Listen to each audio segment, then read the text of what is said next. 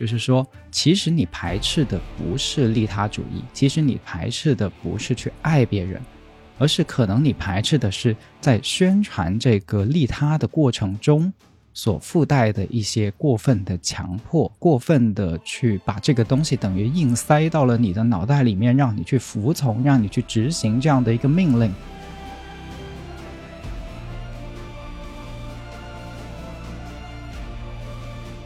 所以，魔法师他在，呃，强调的是一个修炼的过程，就是你怎么跟你自己的阴暗面去相处，怎么跟你的缺点、外在的欲望，或者是一些曾经对，甚至是曾经可能对他人造造成过伤害的这些力量去相处，然后转化他们。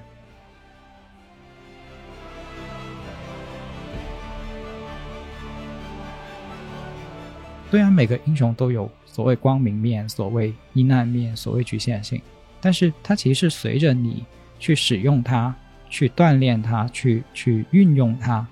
是不断的升华的，是不断的纯熟的，不断的让他们邀请他们进入你的生命。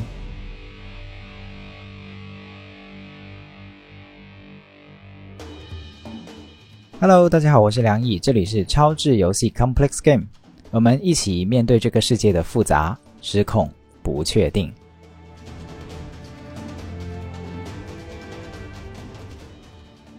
那上一期节目呢，我们给大家介绍了卡罗尔·皮尔森的《内在英雄》这本书，重点给大家讲解了前三个原型啊，分别是孤儿、流浪者还有战士。那今天这期节目呢，我们会继续介绍其他的三个原型啊。其他的三个内在英雄，同时呢，在全部介绍完以后，我们也会尝试把它们串联起来啊，就是怎么理解这些英雄，怎么在日常生活中的运用。那我们就正式开始吧。那第四个原型哈，就是这本书里面介绍的第四个原型，叫利他主义者。利他主义者的英文叫做 altruist。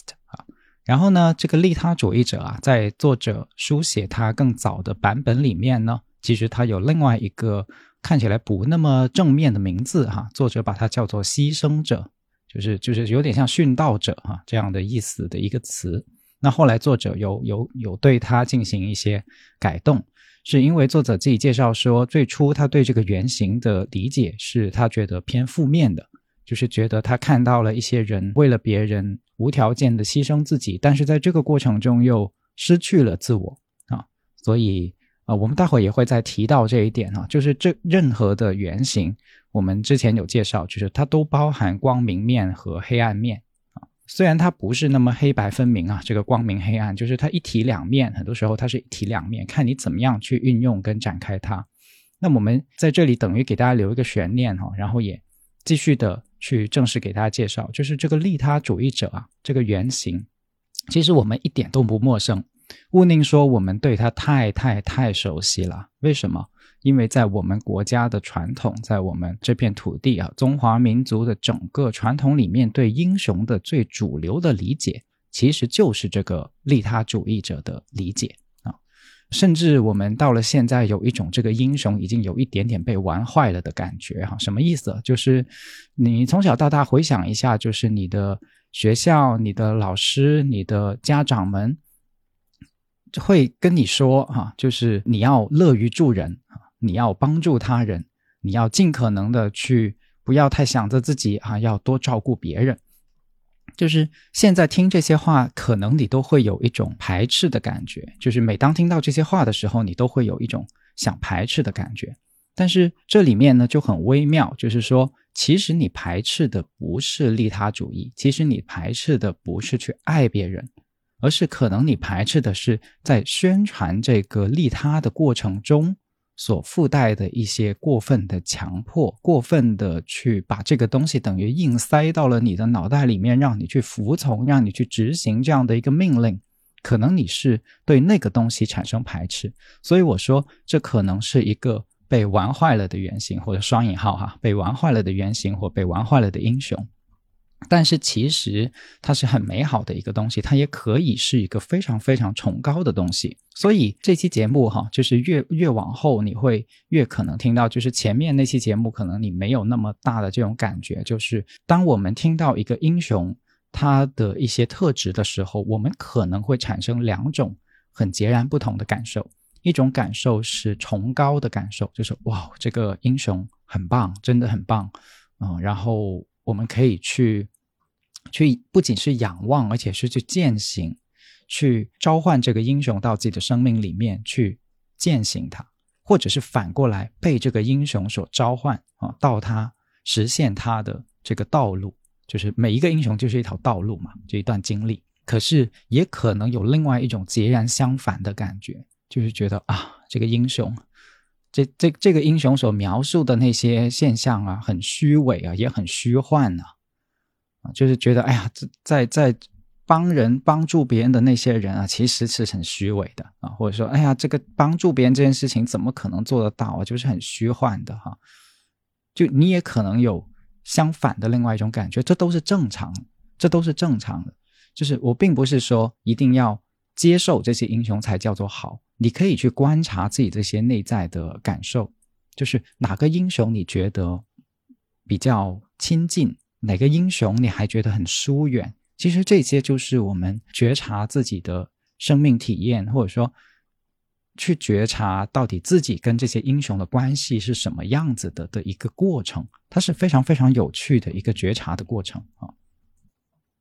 那现在先让我们回到这个英雄利他主义者的。本身去进行一些讲解哈，就是什么是利他主义，在书里面或者说在我的理解里面，把它归结为一句话，就是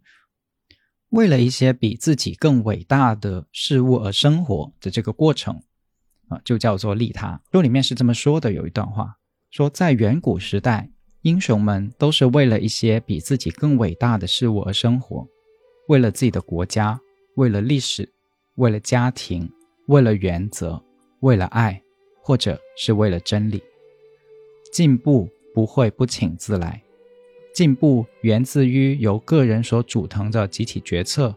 因此，个人的决定不仅关系到自身的未来，还将对整个社会、人类乃至世界的未来产生深远的影响。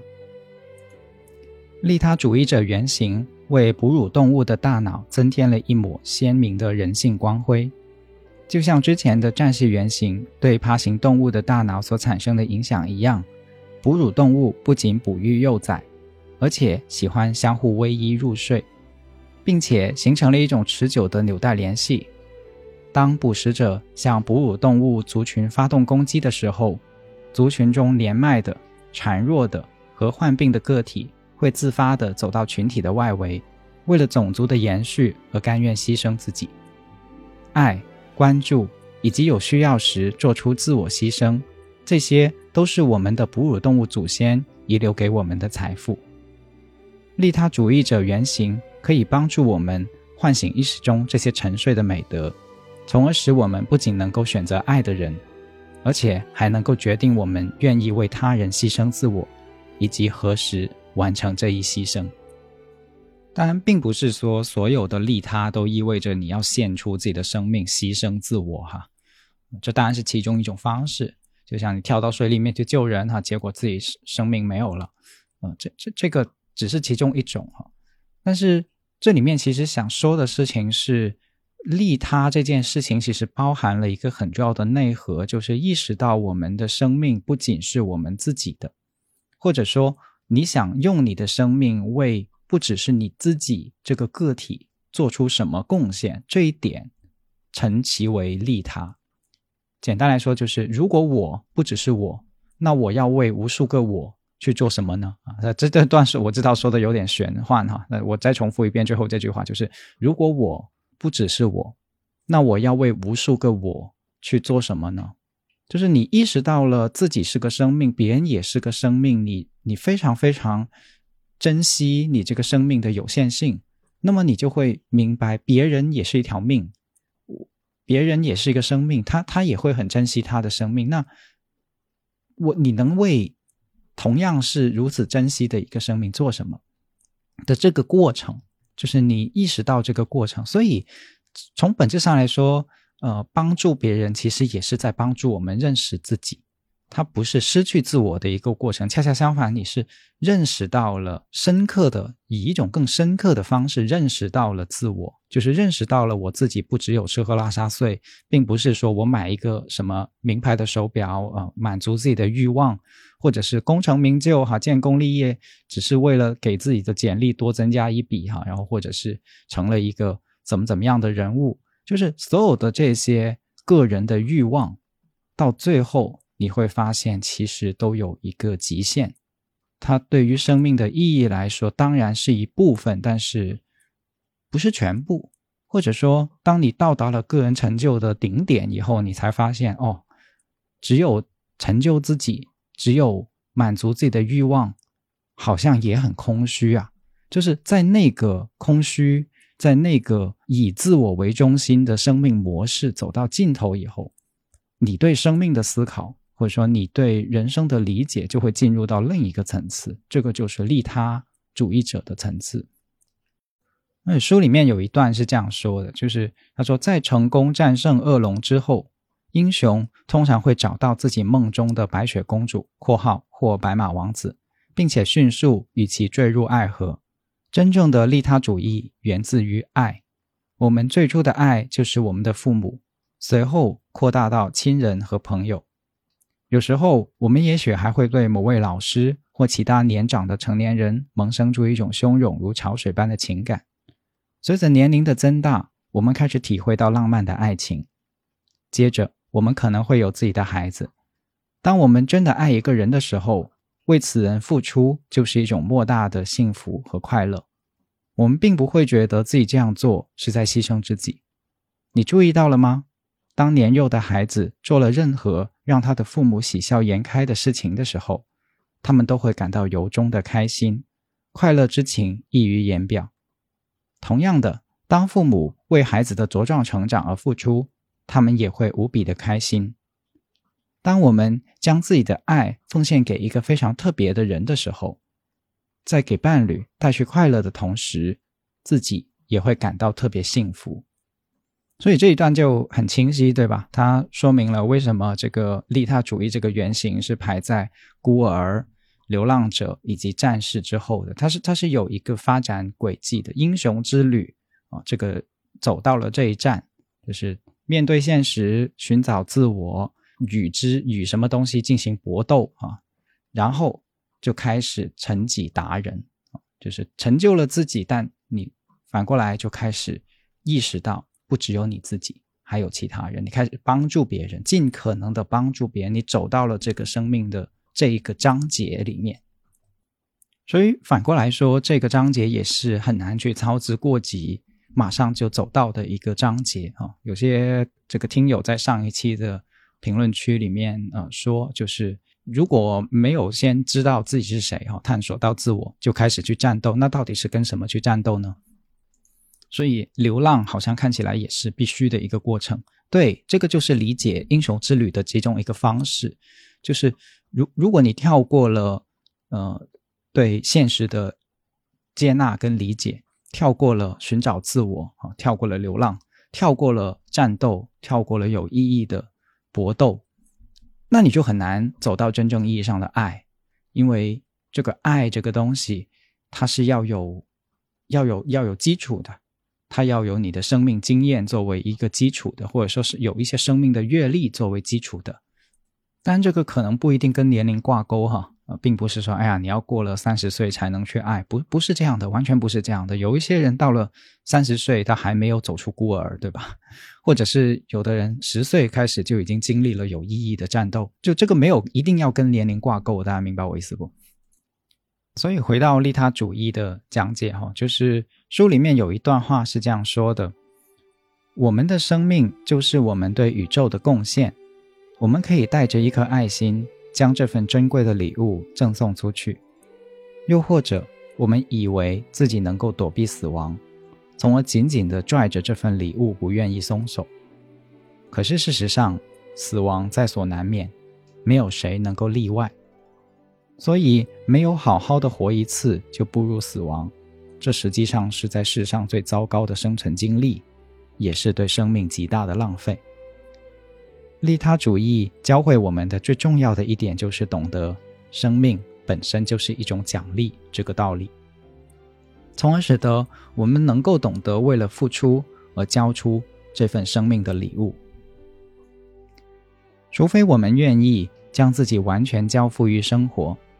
不然死亡就会像一把悬在头顶的利刃，让我们无法安眠。我们可能会从思想上排斥自我牺牲的观点。但总有一天，我们会发现，我们为了自己渴望的流浪、战斗，乃至于我们所期待的奇迹而甘愿牺牲，而这是不可避免的事实。我相信，为了自我以外的事物牺牲自我，是人类一种与生俱来的本性。就在我写这本书的同时，我年仅二十一岁的女儿正在把自己关在剪辑室里，没日没夜的工作，而她这样做。只是为了完成一部旨在帮助吸毒的少年，使他们放弃毒品，好好活下去的教育录像。在此之前，他还从未因为某个目标而如此投入的做一件事。但是现在，因为爱，他做到了真正的废寝忘食。所以，帮助别人是一件非常非常快乐的事情，也是利他主义这个英雄原型。呃，他给他想给我们带来的一种生命的状态，就是把自己投注在超越自己的某个他人的幸福当中，啊，更大的人类的幸福当中，帮助到社会里面其他的人、其他的成员，或者是帮助到某个组织的可持续的发展。那这个事情刚好这两天哈，这个在我录节目的这两天，就是腾讯的九九公益日啊，所以你的朋友圈里面可能也会看到很多的公益项目，对吧？就是所谓公益，就是公益慈善啊，帮助社会里面不同的弱势群体，或者说不同的社会议题哈，有一些你可以捐款哈，也可以去做志愿者，可以去做义工啊，用你的身体力行的方式，或者是捐款的方式。去帮助到其他人，这个这个就是其中一种体现哈。就你可以想象，如果一个社会里面完全没有公益，完全没有慈善啊，每个人都只是顾着自己赚钱，那这个社会会是一个怎么样可怕的图景啊？就是弱者就被踢到一边去啊，自自生自灭哈。你你就会很焦虑，对吧？你你对这个世界就会很失望，对吧？那所以这个原型它召唤出来的是这样的一种一种爱啊，一种大爱。一种超越自我的爱，就你的你的生命会变得更加的光亮啊！其实每个人都会有有这个部分的哈，包括我现在在录这个播客，对吧？又又没有卖广告，对吧？没有收任何的费用的。那真的是，就是我们经常用一句话来说，对吧？就是这些播客主播都是用爱发电的，对啊，就是用爱发电。这个用爱发电就是利他主义的这个英雄原型嘛，你可以这样理解。所以，当大家去听很多的播客的时候，你都可以感受到这个原型啊，这个英雄在发挥作用啊。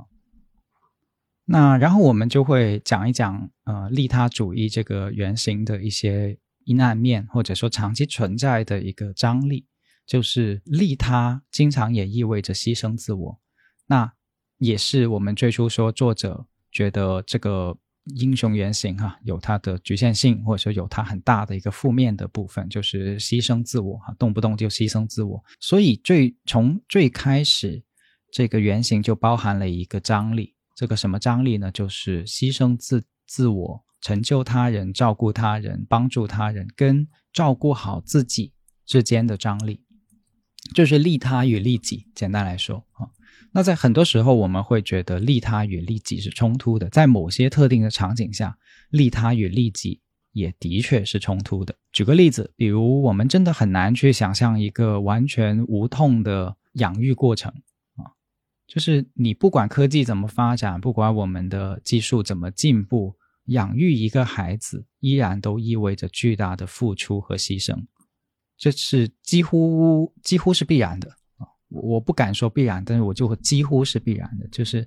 你多了一个人一直要你的惦念，在而且在这个婴儿出生的时候，他没有办法照顾自己，所以你肯定是成为他百分之一百的照顾者。他一哭，你就要去给他喂奶，或者是看看他的尿布是不是湿了，要去换，马上要去换。就是我们就每一个在听这个节目的朋友，你应该都是成年人，对吧？在遥远的过去，你的父母可能都会，主要是母亲啊，当然更多的可能更多的人是母亲长照顾长大。所以它是很需要付出跟牺牲才完成得了的一个过程，在这个意义上，妈妈的付出很大，这个家长们的付出很大，很难说这是无痛的。但是与此同时，我们也非常希望每一个家长都照顾好自己，因为如果没有照顾好自己，其实这个帮助别人也会开始变质，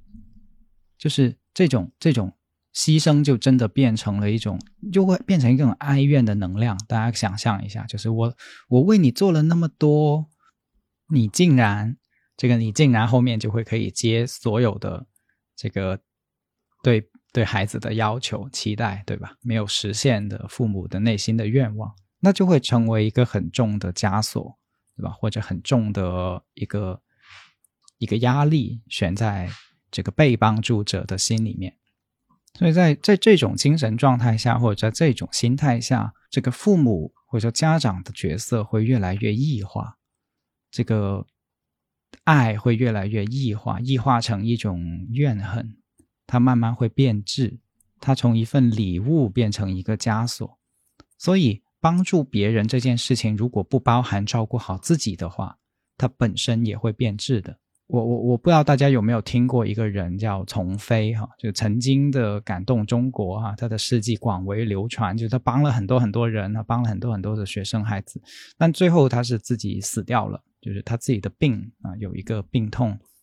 死掉，但是在他呃就是自己落落难的时候，这些被他帮助过的人非但没有去感谢他，并且是有很多的这个反反噬哈，就是持续的找他要钱等等等等哈。就是重飞这个故事到最后变成了一个悲剧啊！就是从一个感人的故事变成了一个悲剧。大家感兴趣可以去找一找啊，因为有些年份了，这个这个人物跟他的故事。但是这个这个悲剧，我觉得是在说明什么？其实无数这种悲剧哈，就在公益领域里面，尤其是在帮助人的这个领域里面，呃，充充斥着这样的的悲剧性的故事。我觉得他告诉我们的，并不是说不要去帮助别人。而是学会怎么健康的助人。这个所谓的健康，就是把自己照顾好，自己也要纳入考虑。如果你要真的帮助好自己，那么这个公益组织的可持续性啊，义工们有没有被照顾好？义工们自己有没有休息好？这很重要的啊！你没有办法用一个纯粹的啊，一遇到什么事情，所有的人堆上去，所有的资源扑上去，然后可是。做这件事情的人自己本身心力交瘁，对吧？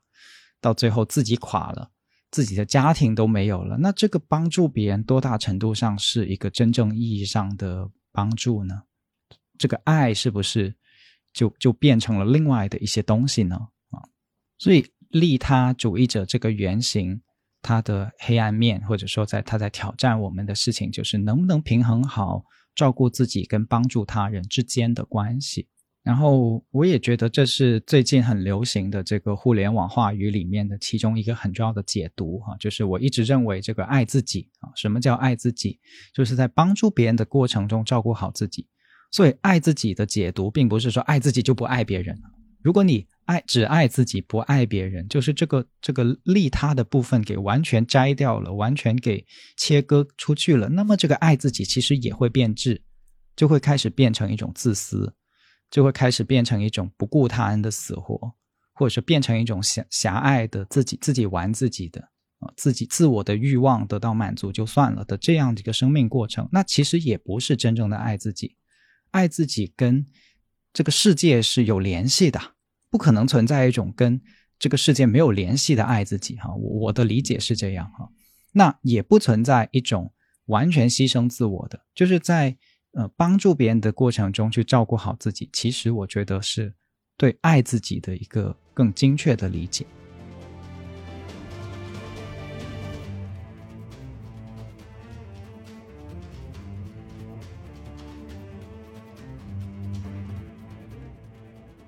那下一个原型哈，作者介绍的下一个原型叫天真者。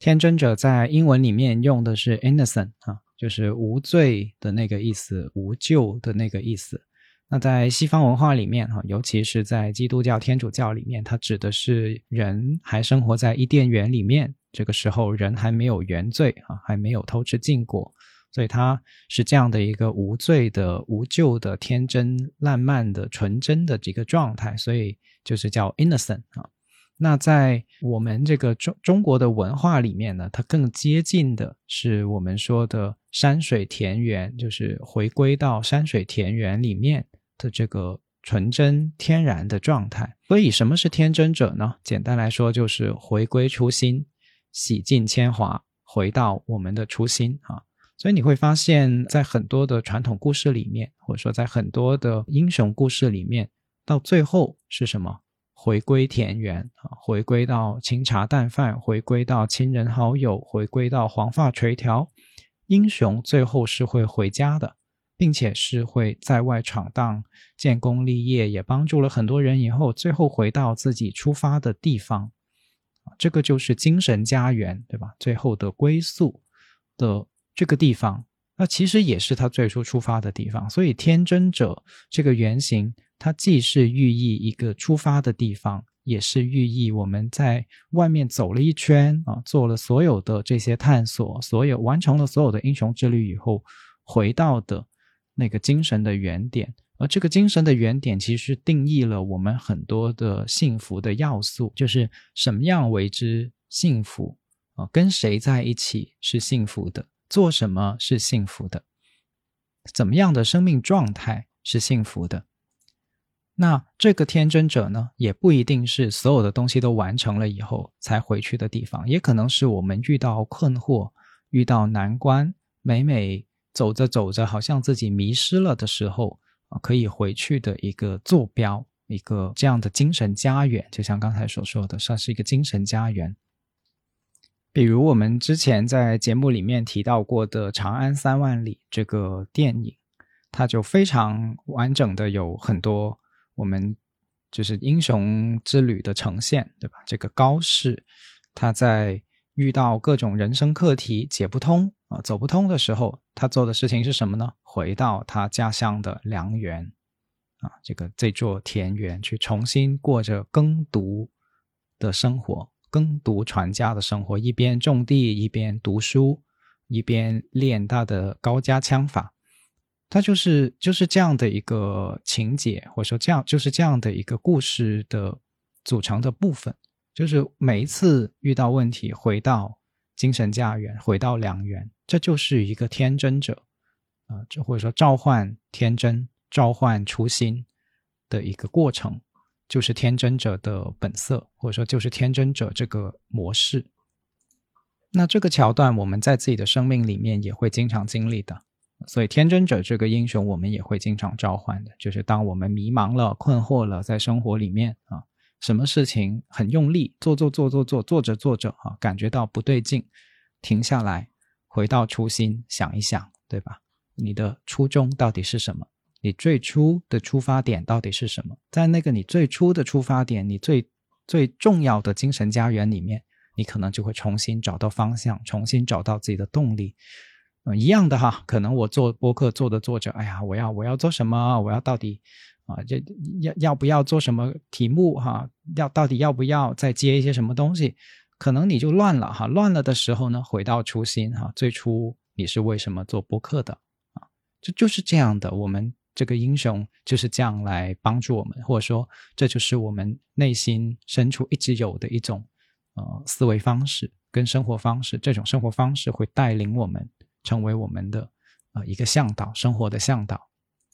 所以我刚才说，中国古诗词里面有很多的山水田园诗啊，有很多这些山水田园的向往。我们也会发现，有一些中年人哈，就中老年人哈。呃，就是就是向往山水田园啊，回到农村去自己的一个小园子啊，去种地，或者是现在有些年轻人也很向往哈，能不能回找一个地方哈，到大理去，或者到哪个地方去隐居哈，的找一片这样的田园。就有一段时间有一个人挺火的，叫李子柒，对吧？他现在已经没有更新视频了哈，因为一些事情。就李子柒所代表的那种感觉啊，其实就是清晰的让我们去想象这个天真者，或者说这个山水田园的这个中华文化里面所向往的那种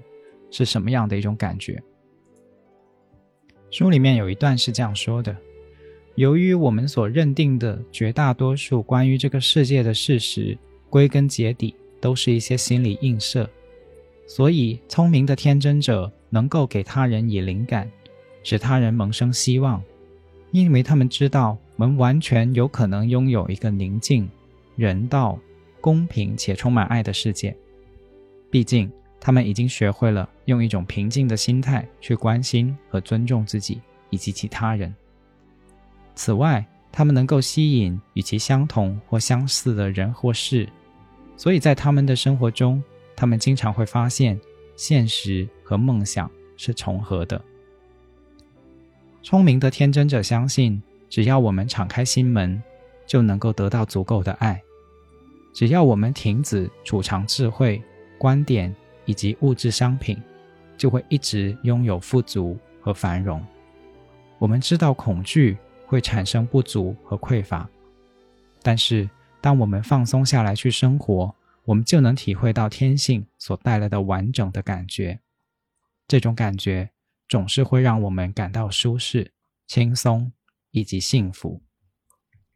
所以心理学里面也有个观念哈，或者说修行里面也有一个观念，叫做本自具足，对吧？天真者就是能够感知跟感受到这种本自具足的状态。那所以天真。这个原型“天真者”这个原型的意义是什么呢？我的理解就是，如果没有“天真者”这个原型，我们就没有办法去理解跟享受幸福。我们建立打下再多的工业，再多的流浪，嗯，又或者是帮助无数的人，也没有办法去得享幸福，因为那个幸福的坐标没有了啊。所以，这个“天真者”就是关于这样的一个。原型，关于精神家园，关于相信的力量，关于归宿，关于平静，就内心的那份最初的平静，所以我才说它是一个洗尽铅华，回到初心的这么一个意思。那有的时候啊，我们会就是站在青年人的角度啊，觉得家长啊，就是大概四十岁、五十岁、六十岁的这批中年人啊，他们的很多想法。非常的天真啊！我不知道你们有没有这种感觉，就我有的时候觉得我妈很天真。就你到了某个时候，你甚至会害怕她被骗啊！就是我们作为越来越长大的子女啊，青年子女，越来越害怕自己的爸妈或者说爷爷奶奶啊，老人家他们往老人的方向走啊，害怕他们被骗啊，觉得他们越来越天真。所以我们会开始讲一些天真这个原型的阴暗面，或者说它的局限性啊。如果操作的不好的话，会出现的一些问题。呃，天真的问题其实就是我们的文化里面对天真这个，它本身就是个贬义词，对吧？在很多人的理解里面，其实天真是个贬义词。天真意味着不谙世事，意味着容易被骗啊，容易被别人骗，也容易自己骗自己啊。就是当你的妈妈或者是当你的爸爸，对吧？给你分享一个视频啊，就是那一种一个镜头怼着一个中年人，然后在那里侃侃而谈啊，然后他认为这个是非常讲的有道理啊，然后我把这个视频转给你啊，让你去看。然后你脑海里面就会就会闪过刚才我说的这些想法，对吧？哎呀，妈妈你真的太天真了哈，你都不知道这些自媒体是怎么运作的哈。哎呀，爸爸你实在是太天真了，你都不知道他后面哈是想把你带去一个什么样的状态啊，或者是后面有一些什么样的流量的想法哈，复杂的运营关系啊，你只是成为了他们的流量，成为了一个棋子而已，你就会有关于天真的很多的。局限性的这个讨厌，对吧？所以天真的局限性就是它有的时候也会变成一种对复杂性、对阴暗面一无所知，或者说他故意不去不去了解啊，故意不接触啊，自己骗自己，就这些都是天真这个原型可能有的一些问题。但也有一种可能是我在想，因为我还没有到。那那种年龄或者那种人生阶段，但是我我也尝试在想象，就是有一些中老年人，他不是不知道这个世界有很多阴暗面，或者不知道这个世界有很多复杂，而是他他觉得不重要了。啊，就是在他生命余下的时间里面，他不想把过多的精力去关注到那些方面，他想关注一些更更简单、更纯、更纯粹、更更更自己能够抓住的简单的、确定的幸福的那些方面。所以，可能我们会感受到，就是爸妈那一辈到了差不多的时候，就会强烈的给我们安利这利他跟天真两个原型哈。所以，我也把利他跟天真称之为妈妈二人组啊。呃，妈妈经常让你跟你说的是啊，就是利他和天真，对吧？然后呢，这个我们这一代就很搞笑，对吧？这个嘲笑利他，理解利他，成为利他啊，也嘲笑天真，理解天真，最后成为天真啊，就是这这这这个说法很戏谑啊，嗯，很好玩。但是我我想这个过程其实是一个我我们逐渐去理解的过程，就是我不把它看作一个对立的过程，我把它看作一个理解的过程。就是我觉得人是很需要理解的，妈妈也是需要理解的。我希望我透过刚才这些讲述。给大家更多的角度去理解父母，你不一定要去失去自己的边界，说哎呀我所以我就认同啦，什么都顺着妈妈来啊，不是这样子的。我觉得理解，但也可以不同。那这里面就涉及到，就是我觉得天真者的一个状态，就是真正的天真，它也不是透过无知去达到的。无知跟天真是有非常巨大的区别的。就是如果你真的想山水田园，如果你真的想清茶淡饭，如果你真的想回归初心，你是要对这个世界的复杂性、阴暗面有足够多的了解，其实你才能够做到的。有一句话叫做“知世故而不世故”，说的其实就是这个意思。就是如果你完全不知道世故，你去善良，你去回归初心，那其实只是无知而已。但是，如果你经历过了很多事情，看过了很多阴暗，知道了很多人性的欺骗，你依然保持一份善良，那这份善良就是非常非常有价值的，也非常非常有它的光芒了。就有一句话叫做“你的善良必须有点锋芒”，我觉得是这个意思。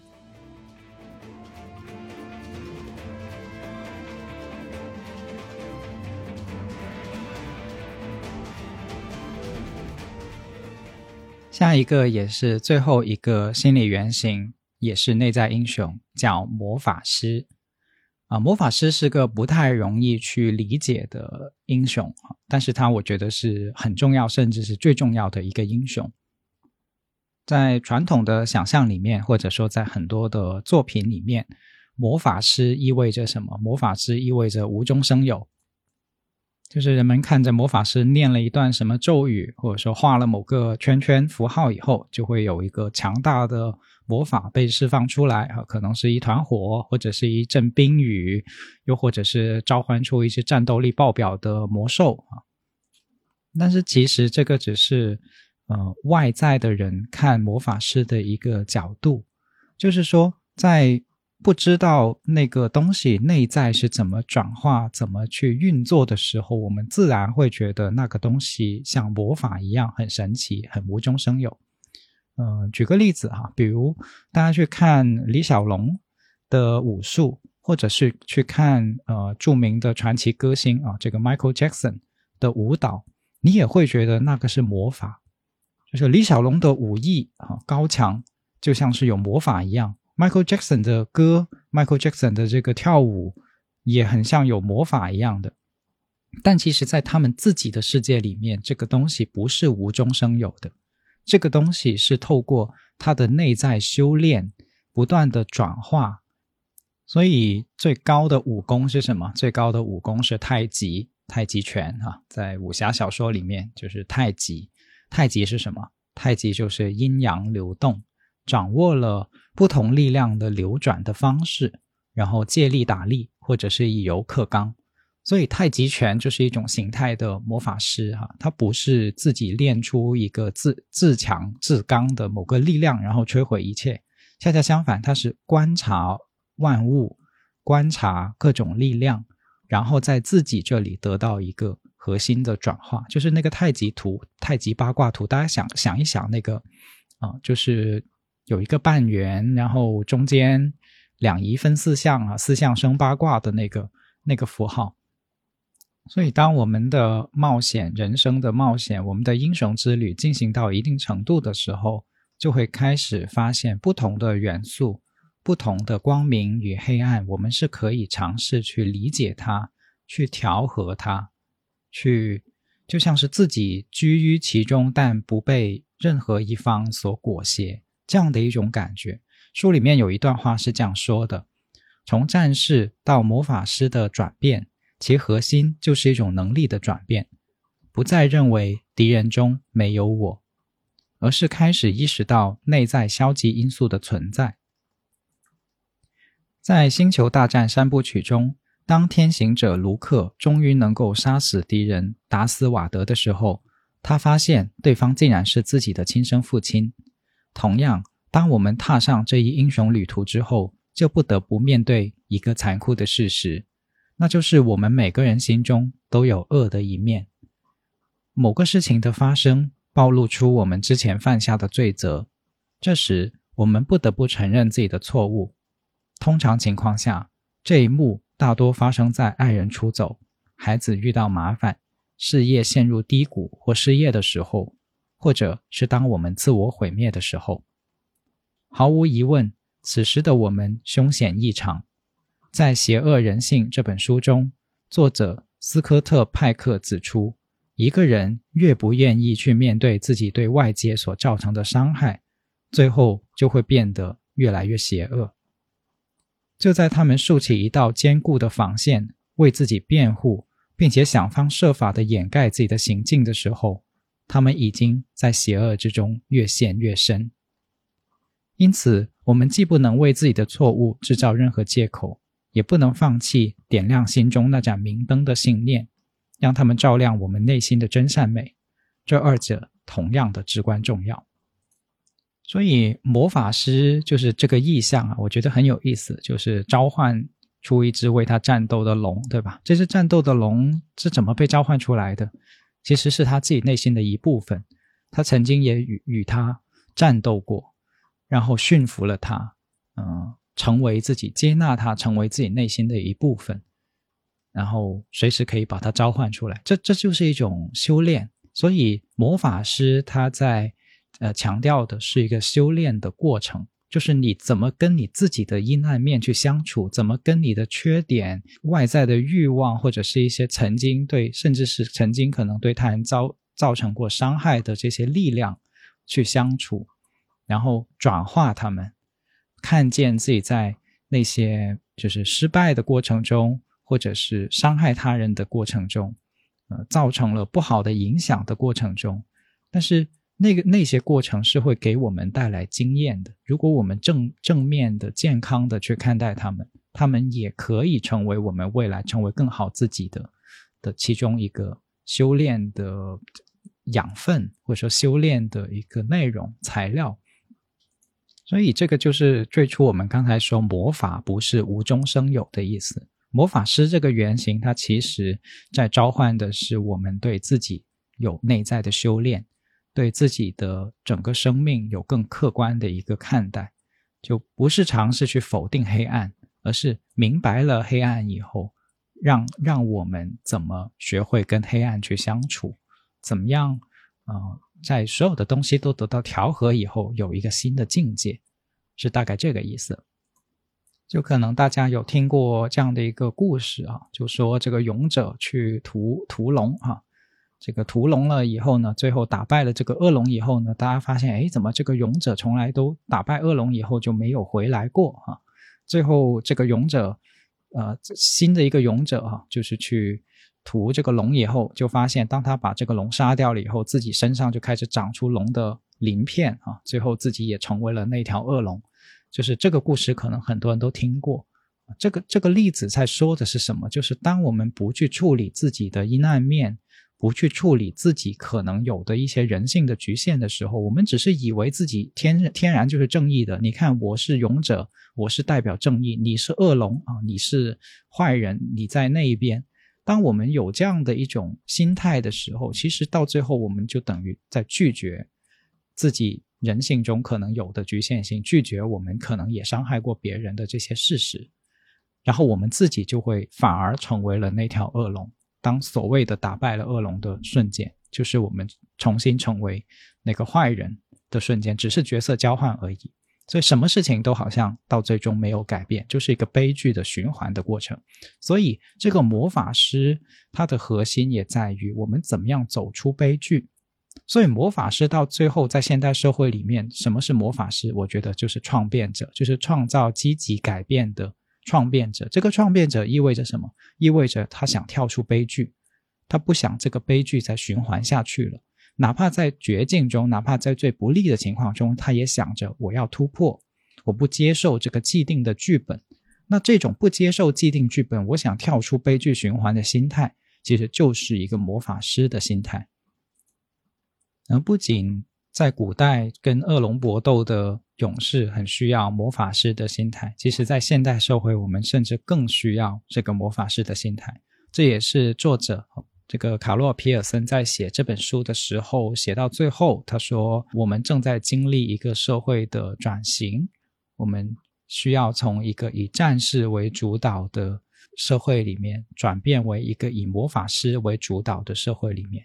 这并不是说让大家去什么修炼黑魔法啊，不切实际啊，这样子不是这个意思，而是说，他他希望我们更看到内在转化。”以及社会转化的意义和价值，就是现在我们很多的社会矛盾，如果你在这个矛盾的本身里面，这个本身的二元对立里面，你是没有办法得到进一步的答案的。就比如说，这个我们呃经常会辩论的一个事情啊，这个到底是要市场经济啊，呃完全的放开，让市场本身自己去决定自己啊，这样子呢才能有经济活力。啊，另外的一些人就说：“哎呀，不是啊，你这个放任这个市场去发展啊，资本怎么可能会服务于每一个人呢？他只会赚钱而已啊！这个，所以还是要管起来啊！无论如何都要管理先行啊！这强烈的管理才能够让这个经济往一个正确的方向去发展。就是不断不断的去辩论哈，到底是要管还是要放啊？然后最后就会发现，整个过程就会变成。”什么一管就死，一放就乱，这个这个剧本就不断的循环上演啊！这个这个过程中，无数的企业也是做了生意，然后好不容易发展一点起色啊，一管死掉了哈！这个监管来了，而且而且这个监管不是以一个良性的管理的方式，而是以一个运动式执法的方式，那这些企业就死掉了，企业死掉了，这个工人也下岗了，就是大家也其实没有好的。呃，就是其实也是很大很大的负面影响，对吧？这个社会遭受重创，好了，然后等这个大家都水深火热了，然后政府说：“哎呀，还是要放开哈，市场经济活力还是要释放出来。”然后就再再循环一次，对吧？这个悲剧就再循环一次，那大家甘心吗？啊，所以这个就是整个背景啊，就是我们很需要魔法师在这个过程中去看待，这不是二元对立的。就像太极图里面的黑白也不是二分的，是中间切了一个流线型哈，然后你中有我，我中有你，然后去去运转，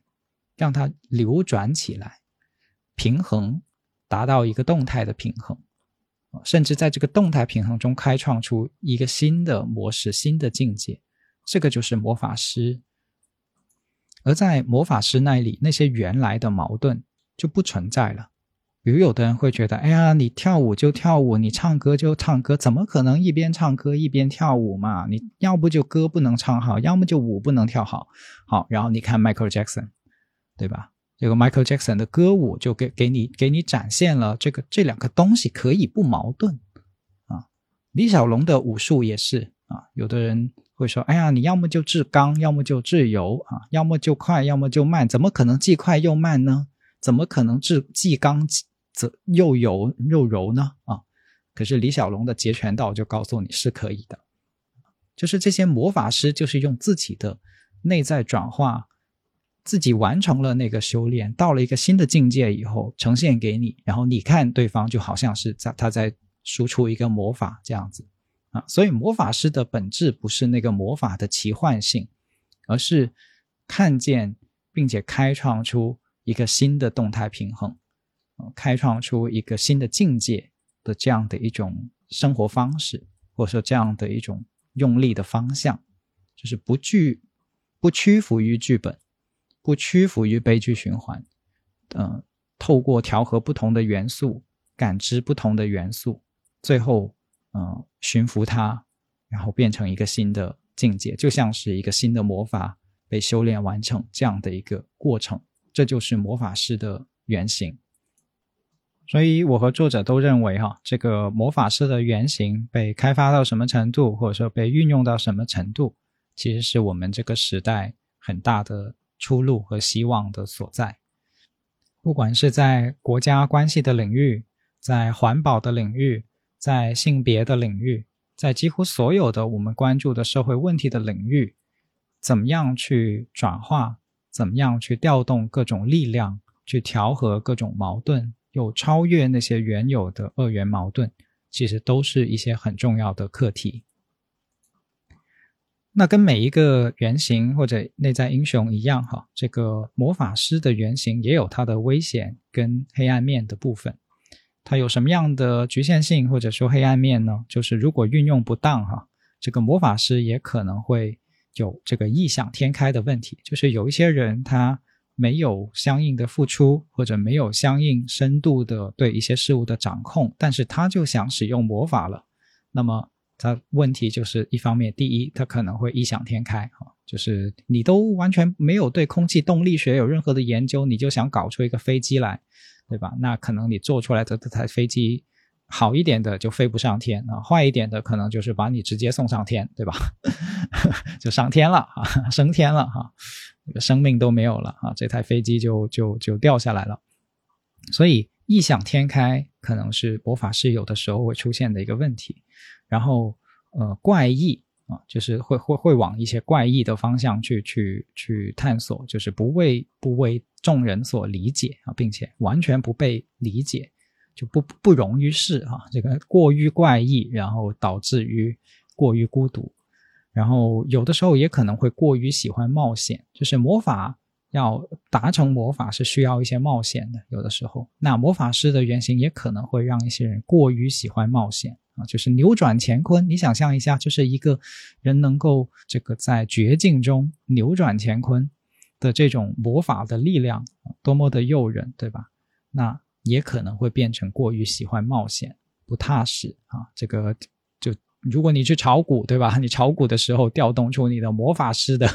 原型去炒股，对吧？可能这个就过于喜欢冒险了，变成啊，你坚信自己能够扭转乾坤啊，那就那就那就 GG 了，对吧？但这个股市里面，这个金融界里面是不是不能有魔法师呢？也不是啊，也可能会有魔法师，对吧？但是非常非常少。啊，一定是凤毛麟角的，并且他一定是大量经验的积累的。就是你看他像魔法，他的内心其实是全部都是一清二楚的。所以这个也是我们最初说的魔法师的这个情况，就是你看你不懂的人哈，外行人看自然是像魔法，但是在内行人他自己有把握的，就是都都修修通了、修炼好了以后，那那个东西在他心里面就是一个有章法的啊，那个就叫章法。你觉得是魔法，其实它是一个章法，所以这个过于喜欢冒险，也可能是这个没有修炼好，但是又想做魔法师的情况会有的一种现象，也是他的一个呃黑暗面，或者说运用不当的时候会产生出来的影响。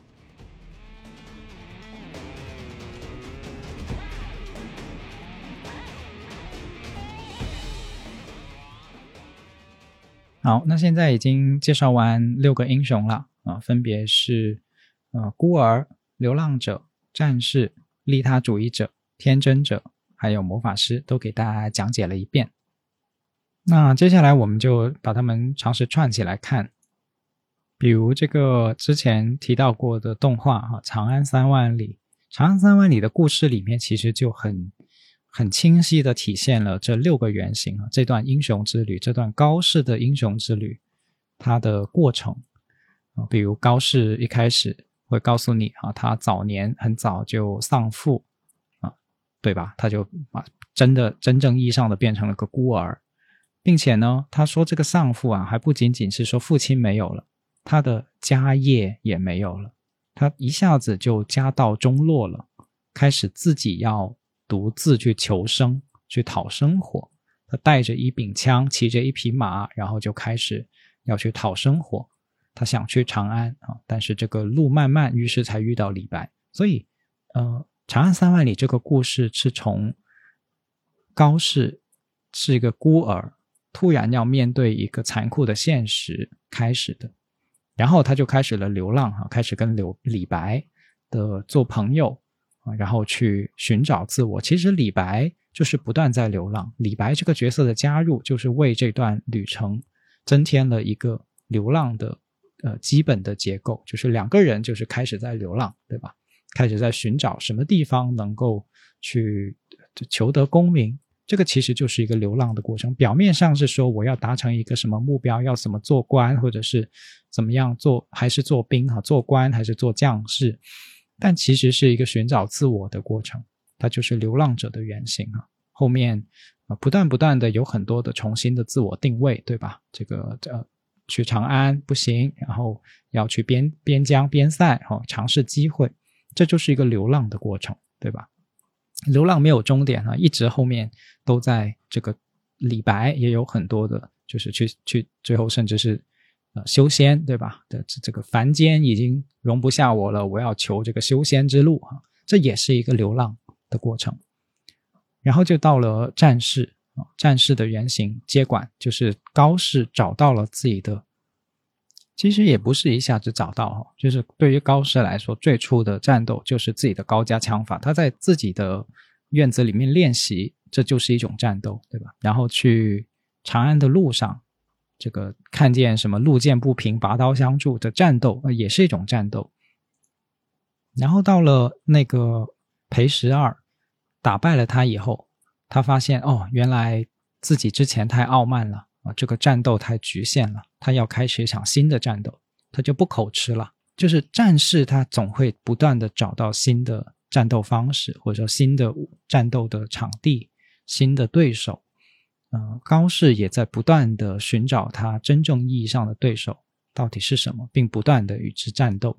并在这个战斗的过程中去生长出自己生命的意义。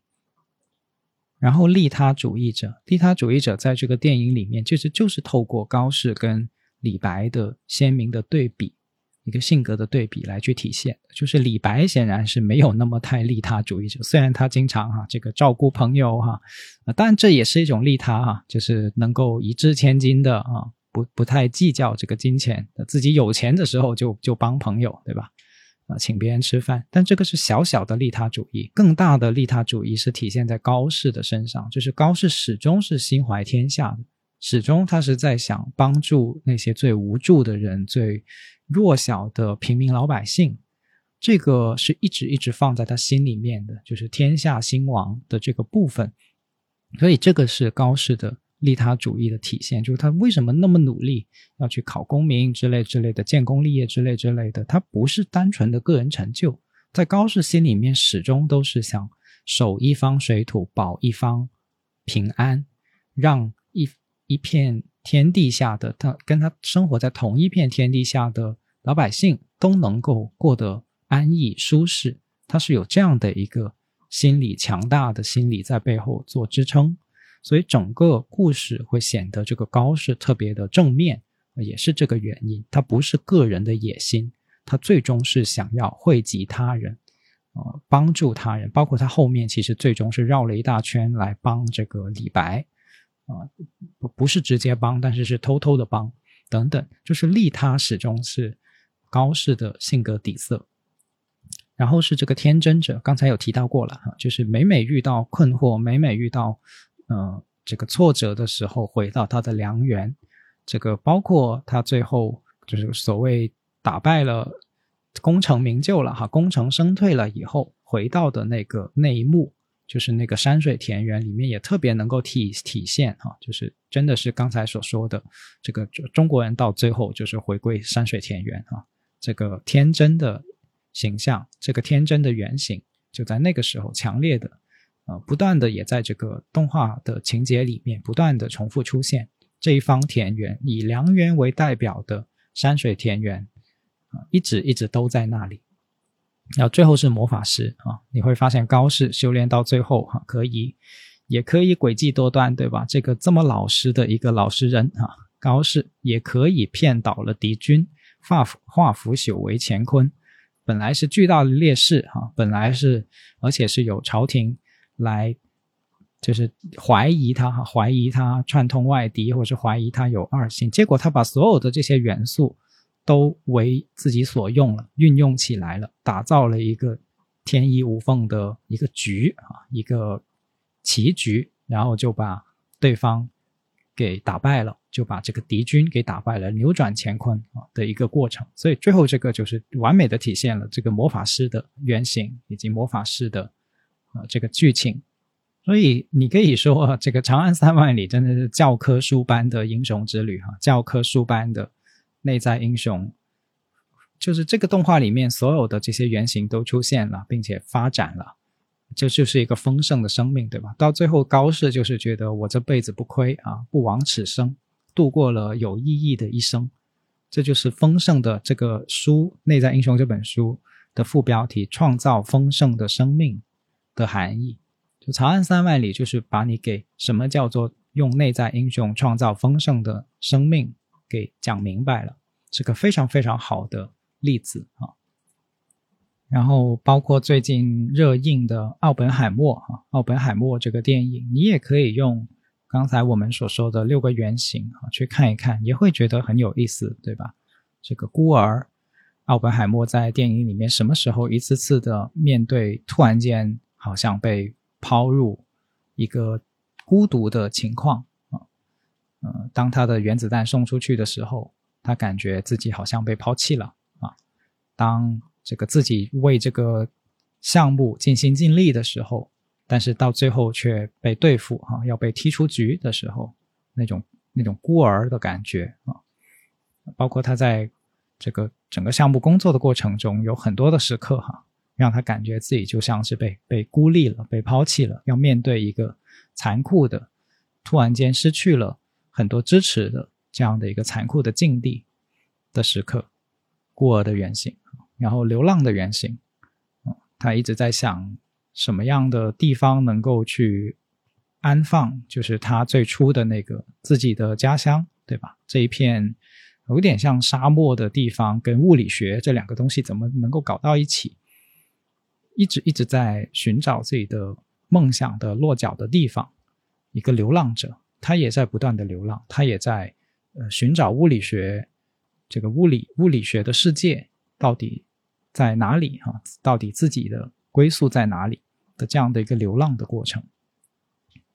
然后是战士原型啊，奥本海默跟很多东西去战斗啊，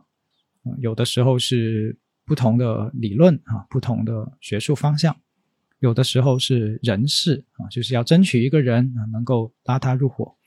有的时候是跟自己的长官啊，就是那个管理他的军人，呃，那个军官啊，去去战去战斗；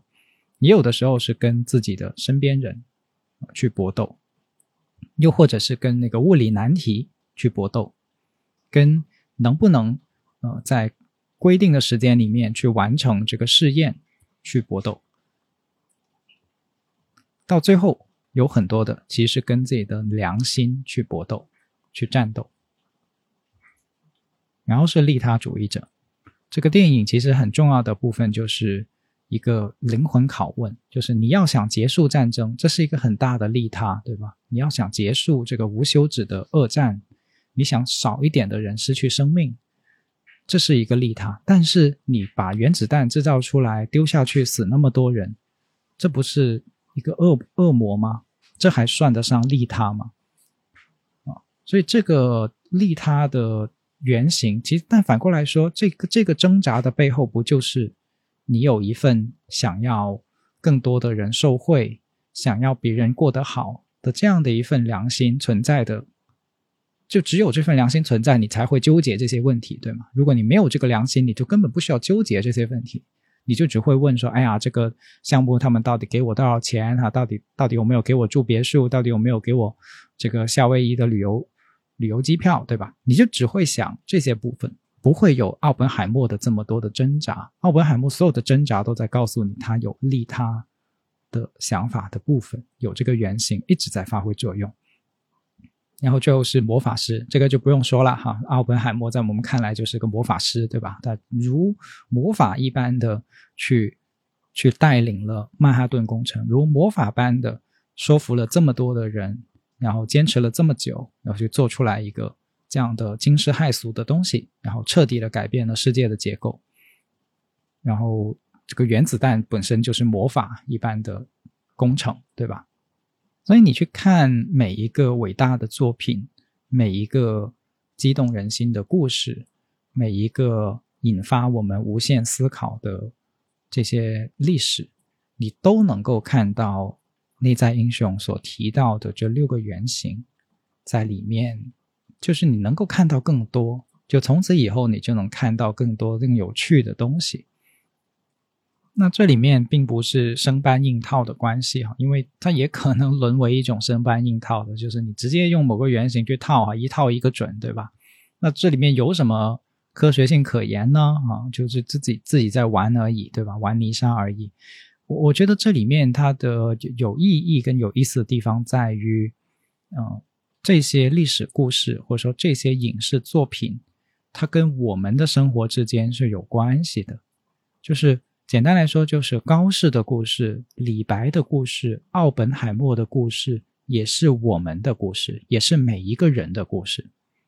在这个意义上，原型贯通了不同的生命，让我们不同的生命之间有了相互交流跟相互比拟的这种共鸣的可能性。否则的话，你会觉得从不管是从阶层。还是从智力的角度来讲，我们跟奥本海默有什么共通点？我们跟奥本海默如果比智力的话，如果比这个技术的话，那就是好像是两个次元的生物，对吧？但是为什么奥本海默你觉得看他的时候有共鸣？为什么看高适、看李白？李白这不才高八斗，他跟我们的文学修养就不在一个层次上，根本就是两种生物，对吧？但是我们依然觉得有共鸣，这个就是原型。想传达给我们的意义，就是原型不是给你去生搬硬套各个生命，原型是贯通生命，是为此而存在的。它是让我们能够相互理解的一种存在。就是你会发现，高适、李白的那些生命中的挣扎，那些生命中的课题，跟我们也一样。我们的烦恼跟他们的烦恼其实一样。我们要生活的剧本，我们想活出的生命的剧情，跟他们的生命的剧情在核心结构上也是一样的。你要做英雄，他要做英雄，无外乎都是孤儿、流浪者、战士、利他主义者、天真者、魔法师，这些基本的剧情就在里面，就是这个人生剧本。这就是为什么这期节目最初介绍的时候说，这是给我们的。每一个人在现代的时代，一个生命的答案之书，就是这个意思。科技的发展没有尽头，产品的更迭也没有尽头，但是生命的故事是有限的，生命的情节是有限的。我们来到这个世界上，悲欢离合是有限的。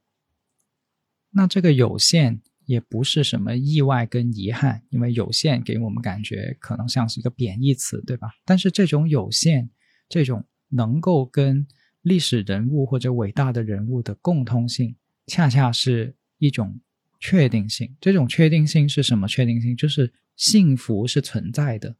并且是确定的。生命怎么样去活出这个生命的动力，活出这个生命的灿烂？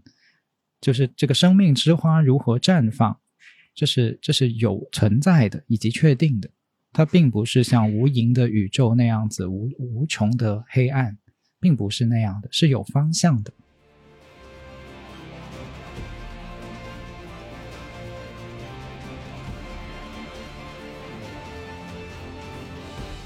那最后我想谈一谈，就是这个运用的问题、应用的问题。其实前面也有讲了很多应用的问题哈，这里只是做一个补充。第一个就是我们一直在说内在英雄哈，怎么去召唤？但是其实你真的听完我讲所有的这六个英雄以后哈，以及跟他们跟生活故事的一些联系以后，你会发现更多的时候，其实我们不是我们在召唤他，与其说我们在召唤英雄，不如说是我们自己被召唤。啊，这种召唤有的时候是以你你脑海中一个不自觉的往那个方向去想的方式去出现的。就比如说，我们有的时候一遇到某个事情，哈，马上我们心里面就进入了一个孤儿的状态，就心里面是啊，天哪，我就被抛弃了，我就被辜负了。那这个时候不是你主动去召唤孤儿这个英雄啊，反过来，其实他使用了你，就是英雄。对于跟我们的关系，有的时候这些英雄原型跟我们的关系，有的时候是我们比较像那个电池啊，就是英雄是永存的永动机，然后我们是 是那个电池，就为它提供能量，是是他在用我们，不是我们在用它。大家能理解我在说什么吗？就是我们每个人是有限的生命，然后在我们的生命剧情里面能够体现出英雄。我们以为是我们去召唤这些英雄，但大部分时候都不是这样子去出现跟运用的。比如现在我跟你说，你听播客，啊，请你召唤一下你的战斗英雄，请你开始跟我刚啊，能够做到吗？然后你就会觉得很奇怪，我为什么要跟你刚，对吧？为什么要怼梁毅哈？不是平白无故会能够随时发生的一个东西，就是就是它的关系更，但但反过来看，可能你就会看得更明白，就是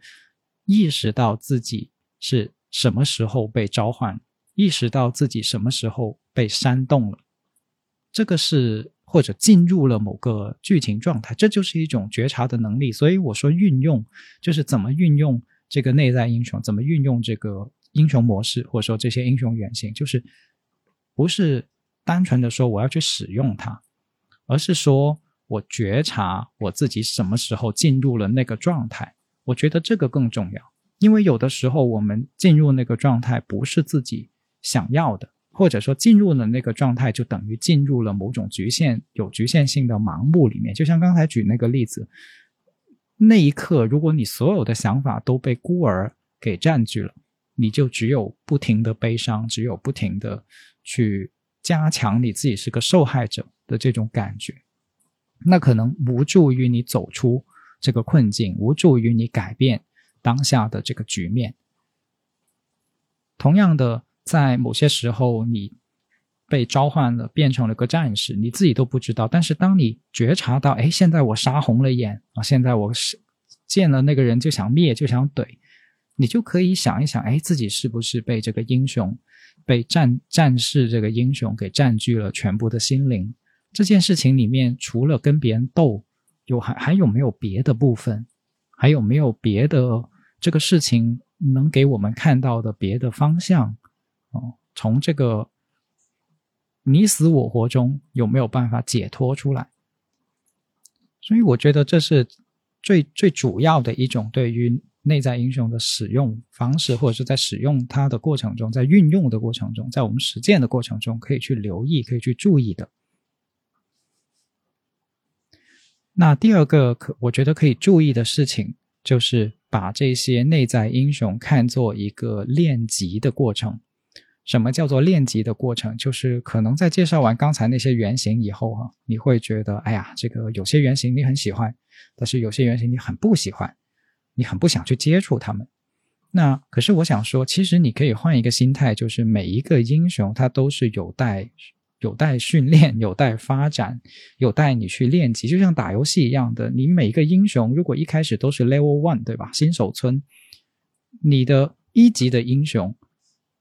就就是看起来弱弱的，就是看起来什么都打不赢的，就是看起来用它就像是一个烦恼一样的，就没趣，很没趣的哈，一下子就被怪物敲死了哈，是哪有什么乐趣跟胜利可言，对吧？但是我觉得英雄就是在你不断的进入他这个角色，不断的去运用的过程中，你会慢慢积累经验，你会慢慢升级。我就举这个利他主义这一点，就是有些人在。这个英雄利他主义，这个英雄啊，这个级级别低的时候，就是最初去用的时候就会很挣扎啊。这个，哎呀，这帮帮助别人一点点，然后自己吃亏了，或者自己又怎么样的呃受损了啊，自己就牺牲了啊。但是当你帮到某个程度的时候，你就会发现，哎，有一个东西叫双赢，能够有一些办法在不损害自己或者少一点损害自己的情况下，或哪怕是在不利的情况下，也达成能够去帮助到别人。啊，比如我举个例子，有一次我去录播客啊，就别人邀请我去录播客，去去有点像接受采访这样子哈，去录一档播客，然后对方显然是没有准备好的，然后问了一些在就一般看起来就有点傻的问题，但是我就我就看待这个过程，我就觉得说他虽然没有做好准备，但是我依然可以用他现在这个状态。跟我现在之间的互动，就是我们之间有一些尴尬，或者是有一些失去连接的这个状况，来去说明，哎，这个恰好是一个说明什么是非暴力沟通的很好的机会。就以此为例子，啊，就是哪怕在不利的情况下，也也创造出一些帮助他人的，或者帮助到这个局面，啊，打破的这样的一个一个方法。那这就同时练了两个英雄，对吧？一个是利他主义，一个是魔法师。就是你，你每一个每一次生活都有机会练到你的英雄，你的英雄就会往前迈一步，或者说级级那个用打游戏的语言来说，就是他会 level up 啊，他会升级。就这些英雄都是有待你慢慢去练的。我觉得练就慢慢去练这些英雄的这个角度是很好的，能够帮助到我们去理解。就虽然每个英雄都有所谓光明面、所谓阴暗面、所谓局限性。但是它其实是随着你去使用它、去锻炼它、去去运用它，是不断的升华的，是不断的成熟的，不断的让他们邀请他们进入你的生命，也邀请这个，比如说孤儿，你会越来越能够面对现实，你会越来越能够平衡这个灾祸，就是灾难降临到你头上，或者说这些困难降临到你头上的时候，你自己的反应。有些人为什么会越挫越勇，对吧？那流浪者也是，就是你越修炼流浪这个原型，并不是说一次流浪就结束了哈，而是说，哎，我始终可以去调整，到底我做这件事情是为了什么？它变成了你一个很重要的、随时能够调用的一种能力，就是不固守在一个确定的执着上的一种能力，就始终是在寻求方向，始终在追问这个东西。到底意义在哪里？方向在何方？这是一个很重要的能力来的。就是，就我就举个例子，如果你是个产品经理，对吧？你要研发一款产品，或者说，或者说你要制造一款产品，那在做的过程中，你肯定会有很多的调整。就是这个东西到底它是服务谁，满足什么需求？你不断在寻找的。这个过程有就很像一个流浪的过程。那一个成熟的流浪者跟一个不成熟的流浪者，那就差很远了。有的人不不成熟的流浪就只是瞎逛，对吧？所以这个也是我觉得生活的勇气就在这里。每一个英雄其实都是一种勇气。做孤儿需要勇气，去流浪需要勇气，做战士需要勇气，帮助他人需要勇气。天真的回归初心需要勇气，做魔法师扭转乾坤也需要勇气。所以到最后，这些英雄是什么？是召唤我们热爱生活的勇气啊！就是与之相反，就是哪个英雄都不练啊，哪个英雄都你都逃避他，你都不想去经历，不想去感受。人生有很多东西等着我们去经历的，这些英雄就是召唤我们去勇敢的经历这些东西，然后获得成长。这就是生命的过程。这就是生活的过程，所以最初我们说这本书是我认为生命的答案之书，并不是说啊，你学会了这六个英雄，现在你的工具箱里面又多了六位英雄，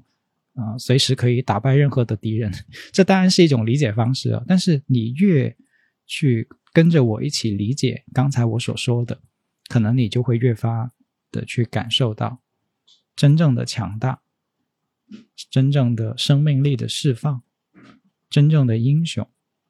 被英雄所召唤的这个生命的过程是一个怎么样的过程？那第三个给大家补充的理解跟运用这些内在英雄的方式，其实也是之前一直不断的在提到的，就是把它看作一段英雄之旅中的各个不同的阶段啊，人生阶段。就是你会发现，有的时候比较年轻的人可能会比较多的运用孤儿或者是流浪者的原型，这不一定是他们自主的选择哈，而是说，呃，在开始生命的阶段。会更多的，会更多的进入这两种心态，或者说更多的被这两种心态所主导。就是我们可以去慢慢的认识到，在某些人生的阶段，我们是会被某个原型所主导的。我们能对自己发出更多的理解、接纳，也会对别人有更多的理解和接纳，知道他们处在什么样生命的状态。这种理解和接纳，就是佛教里面所说的慈悲，对吧？就是你看着别人在孤儿的状态，在流浪者的状态，你不会觉得一定要马上的把他拽出来，对吧？呃，知道这是他生命中的一课，一个功课，然后祝福他可以在这个功课里面慢慢的修啊，修完修好，然后他就自然会到另一个阶段。当然，如果他求助的话，你也会。帮助他，你也可以乐意去帮助他进入下一个阶段，或者探索更多的可能性。总而言之，有一些课题和历程可能是没有办法免除的。你没有办法让一个英雄去免除流浪的过程，没有办法让一个英雄去免除战斗的过程，没有办法让一个英雄去免除帮助他人的过程。那不仅是青年人是这样，嗯，这个。六个内在英雄的英雄之旅，也可能会出现在你的父母身上，出现在他们他们什么时候去寻找自我，他们什么时候开始真正的战斗，你也没有办法纯粹的让他们就不去接触，或者说啊，你就纯粹的去颐养天年吧，哈，就做一个天天真真的父母吧。他们也可能在某个时候突然间觉醒，要开启自己的英雄之旅，这个也你也挡也挡不住。对吧？那无论如何，我自己是觉得，当了解了这些内在英雄以后，以及什么是英雄之旅以后，我们会对英雄之旅有更多的理解，有更多的祝福，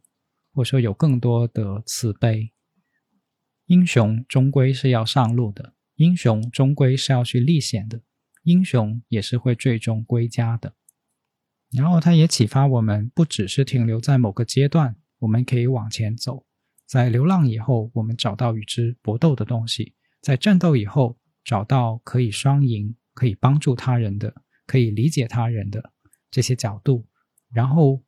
始终有一个天真的家园可以让我们回去，有一片初心可以不断的让我们回去。然后，也可能你最终会发现，我们要跳出剧本，要跳出一些循环的悲剧，把自己修炼成魔法师，去创造奇迹。这些就是英雄之旅，不局限在前面的章节，而是把后面的章节也探索到，把后面的历程也探索完的一种一种一种祝福。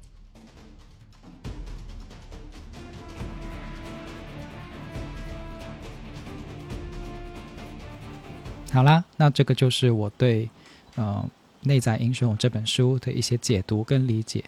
呃，不一定完全精确，呃，也不一定完全的。呃，你可以有你自己的很多的解读，但是我非常希望这两期节目的解读能够帮助到大家去看待一些事物，看待一些人的生命历程，看待自己某个时刻的心理状态，就是为什么我突然间进入了某些想法，或者为什么那个人突然间会这样想，